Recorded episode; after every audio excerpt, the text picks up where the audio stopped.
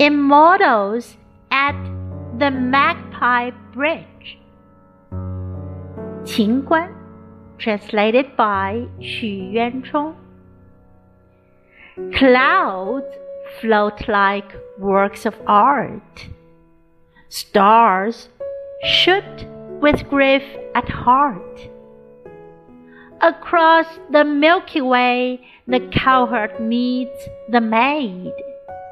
When autumn's golden wind embraces dew of jade, all the love's springs on earth, however many, fade.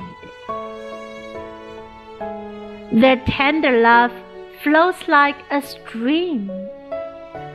Their happy date seems but a dream.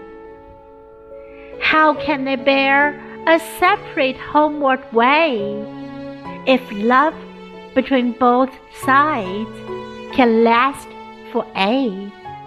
Why need they stay together night and day? 鹊桥仙，秦观。纤云弄巧，飞星传恨，银汉迢迢暗度。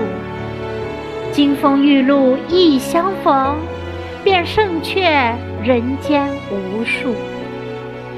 柔情似水，佳期如梦。忍顾鹊桥归路，两情若是久长时，又岂在朝朝暮暮？